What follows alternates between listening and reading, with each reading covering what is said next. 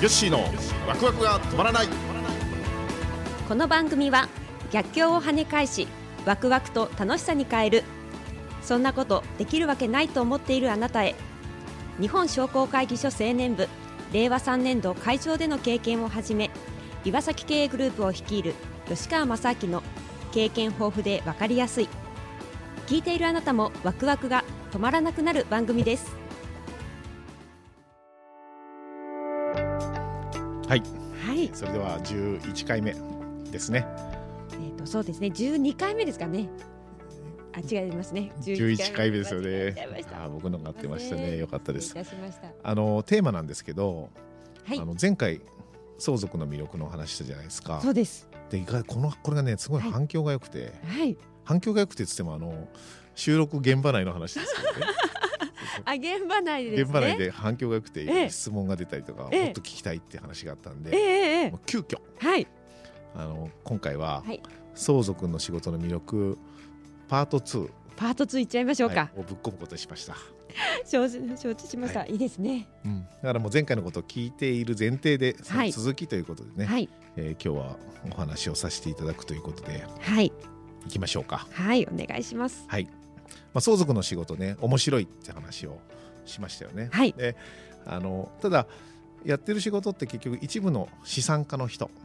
あの前回の時にも100人亡くなって相続税がかかる人は56人、はい。少ないなってそいううこと少ないですすよね。ね。でっていうのはあのいわゆる相続税って基礎控除っていうのがあってはい。あの当時は5000万円プラス相続人1人につき1000万円っていう基礎控除があったんですね。はいでこれどういうことかというとその人が亡くなりましたで奥さんと子供がじゃあ2人いましたっていうとはい相続人3人になるじゃないですか。はいそうすると5000万円プラス、えー1000万円の3人分だから全部足すと8000万ですね。はいその亡くなった人の財産が8000万円超えると相続税がかかります。うーん8000万以下だったらはい相続税はかかりません。でこの超える人っていうのが100人中56人しかいないっていう。ことですうん。でほとんどの人はそんなに持ってないってことなんですよ。ええ大体自宅とええ。預金と例えばサラリーマンがね退職金もらったその貯金があったりとかそれぐらいの財産だと大体5 6千万うんうん。とか。すると相続税かかからないって人なんで。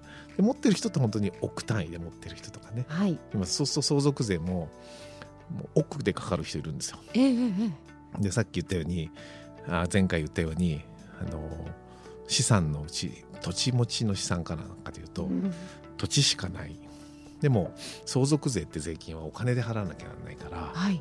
そ土地売らなきゃなんないと。かでそういう仕事にもあそういう状況にもなってはい。結構大変なんですよね相続。うん。特に資産家の人っていうのははい。資産持ってて羨ましいって思う人もいるんだけど、そうですよ意ね外と資産家ってあのお金持ちじゃない。いや土地持ち。はい。こういう人たちは土地を守らなきゃいけないとか先祖代々のもの、ええ。ええでもそれを守るためにどんどんお金を使わなきゃなんない。結果お金が何もないとか。うん。結構そういうねあの人が多いんですよ、そうなんですね。うん、だからそういう人のためにこう少しでもあのいい形をね。でいい形で次に継ぐ継がせるためのお手伝いこれがやっぱ相続の仕事の醍醐味だったんですよ。うん当時やっぱりさっき言ったようにあの不動産を売らなきゃなんないって話になると、はい。あのまあ、不動産屋にを紹介するとか、はい。そんな風にやってたんですけどはい。もうずっとね相談を受けてて、はい。で相続の不動産のの税金どうしようかって話になってじゃあ不動産を売りましょうって話になった時にこそこまで全部自分たちが相談に乗れたらはいすごいうん。あのいいことだなってちょっと思ったわけですよね。はい。だからあの岩崎にほら僕宅建なんだか分かんないけど取ったじゃないですか。はい前19歳の時に。ね、前回もそういうおは話い。させてもらったじゃないですか。はい。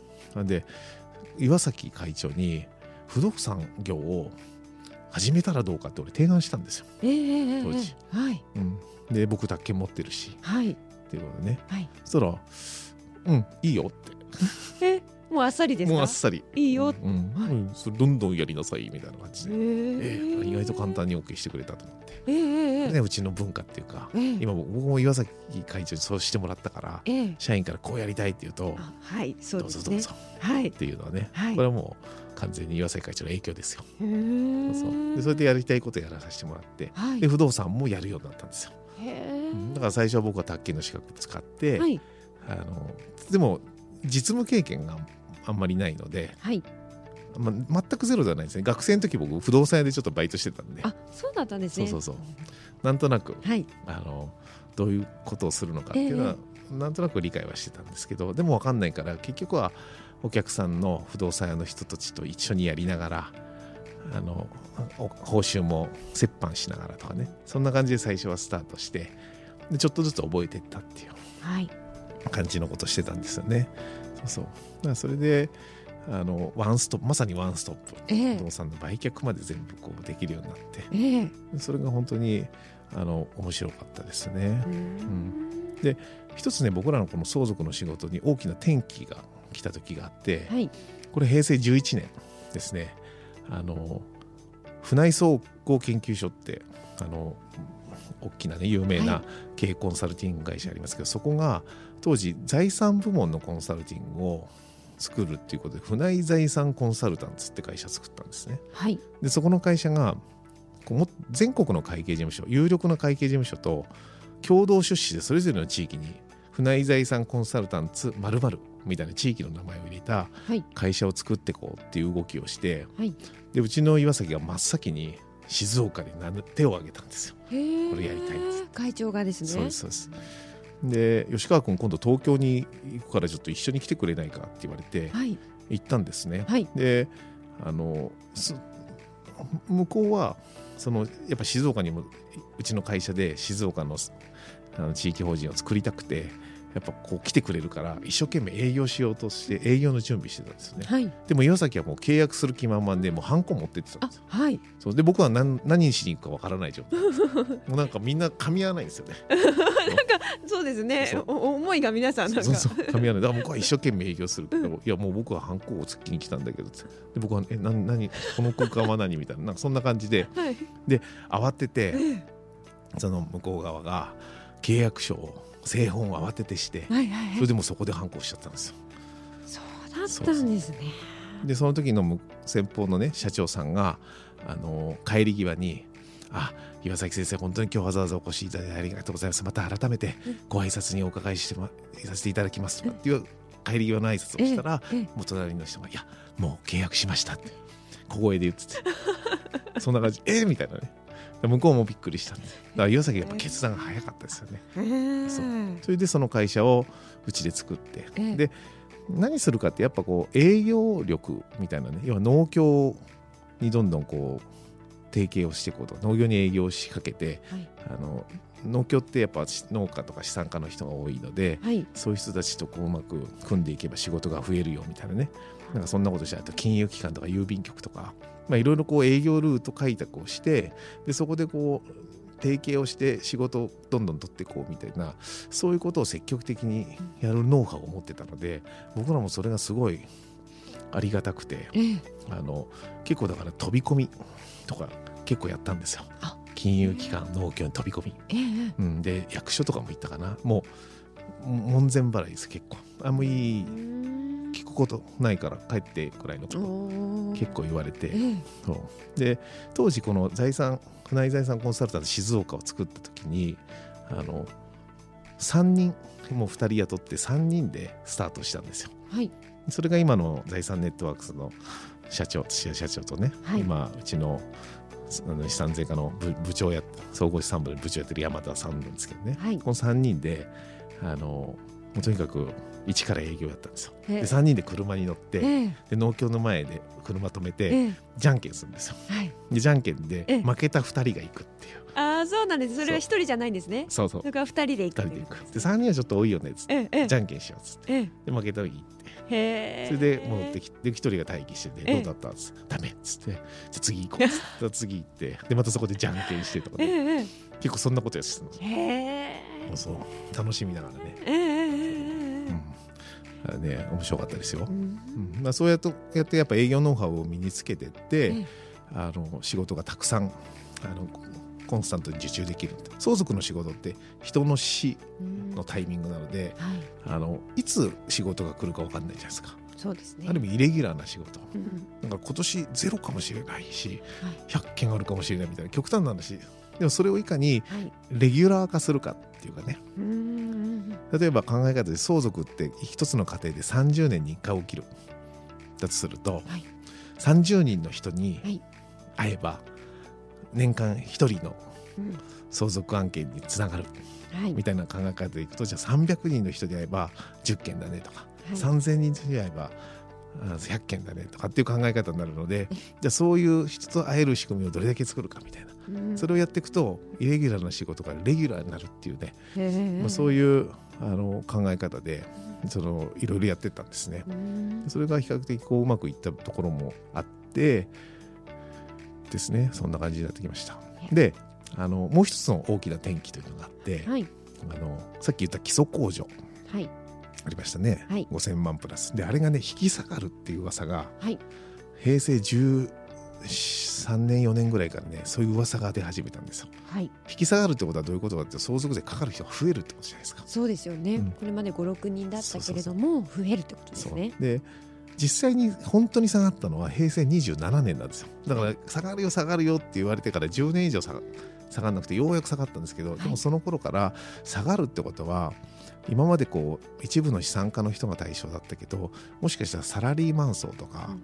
そういうちょっと小金持ちの人も相続税かかってくる可能性があるねっていう仮説を立てるとあの今までのルートはちょっと違うなとかもっと広く要はこの相続の仕事って一般化するんじゃないかっていうふうに思ってはい。じゃああのもっと違った切り口でいかなきゃいけないっはい。ていうふうに思ってそこから相続手続きうんをビジネスにしていくっていうことをええ。始めたんですね。ええ。で相続税って税金って一部の人だけど手続きって亡くなったら名義を変えるとかはい。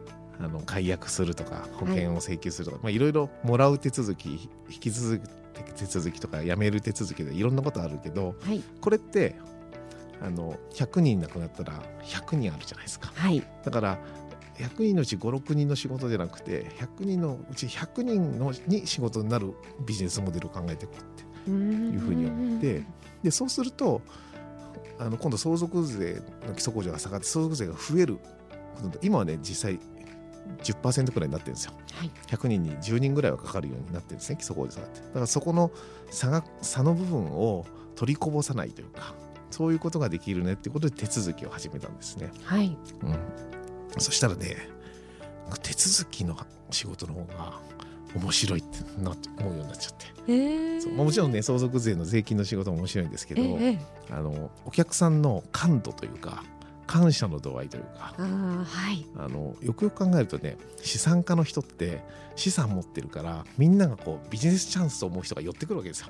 銀行の人も来るしはい。なんか建設会社とかも建築の営業に来るし、ええええ保険会社の人も営業来るしいろいろんな人が来るからあのその中でこう誰に相談しようかなみたいなうん。はい。とこじゃないですか。でそうじゃない人たちって銀行員がうちに来たこともないし来ないですよね。内容もないです。だからええ本当に家族が亡くなった時に何をどうしていいか分からない。ね。どこに相談に行っていいか分かんないって本当にもうそういう路頭に迷うとかねはい。本当に何していいか分かんないっていう人が多かったんですよ。はい。でそういうところに何らかなんかのご縁でうちとはい。出会ってそういうサポートするともうね神様が降臨してきたぐらいの勢いです本当に。にいやーすごい本当にありがとうみたいなね。はい。そうだから本当にそういった意味では手続きの仕事こそね最初はね相続税の申告を取る道具ぐらいに最初は思ってたんですよ。だけどそうじゃないなって。手続きがもうあれだなと。うん。相続手続きの本質だなって思うようになって。だからうちは今ね手続きにも力入れて税金の方にもはい力入れてって感じで部署でねはい。やってるじゃないですか。はい。ただそんな形でまあ、相続っていうのはねあの楽しい仕事だったなって、うん。だったなって過去形になっちゃってますよ、ええ じ最近はでも僕もちょいちょいやってるんですね。はい。はい今でも今ででもやってます、うん、年に数件直接依頼があったお客さんやったりとかもしてるんで、ええ。やっぱ感覚を忘れないようにとか、そういうのはねうん。うーん必要だと思ってやってますけどね。うーん。でも手続きのサービスとしても、もうすべてやるんですか？どどういったなんでしょう？そうそうすべて。困ってるのって。すべてやりますよ。うん。あの人が亡くなると手つ手続きの種類は108個あるっていうはい。うちはよく言うんですけど。ええええうん。すごい数ですよね。すごい数あるんですよ。そうそうだからもう例えば公共料金の引き落とし口座変えるとかねそんなのだってはい。相続手続きじゃないですか。で面白いのが結構あってあのパチンコ好きの人がええ。パチンコのちょ玉とかねええ。持ったまま亡くなったりするとえええで換金したら10万円ぐらいになるとかね。それでうちの報酬が払えちゃったりとか。そうそうそう。いうケースのもあそういうのもあるんで。ね。そうやっぱ知らないと損ええ知っているとお得っていうことが意外と多いんですよ相続って。だから専門家に頼むとええ。お金かかるって思う人がほとんどだけどええ。逆に専門家に頼んだ方がえあのお金がふ増えることはうんですよ。そう。あこんなとこからももらえるのねとか。ええええ。そうかもしれないですね。そういうこともあるんで、まあ、相続が発生したら。うん。まずは岩崎経営に相談するのが一番じゃないいいですかね。これ初めて宣伝しましたよ今回ポッドキャストで、はそうですねね。初めてですね。い、いいぜひねいい流れですね。うんはい、ということで今日は相続の話、2回シリーズということではい。お届けさせていただきました。はい、パート2ですね。はい、ありがとうございました。はい、番組では、えー皆様からメッセージもお待ちしております。えーアドレスはわくわく三六五アットマークタックスハイフン岩崎ドットコムです。はい、はい、ということでじゃあ無事に今回も相続2回シリーズで終わりました。そうですね。また次回から新規一点、はい、違ったテーマでいきましょう。行きましょうか。はい、はいということで今日はまた次回はい、お会いしましょはい、う。さよなら。はい、さよなら。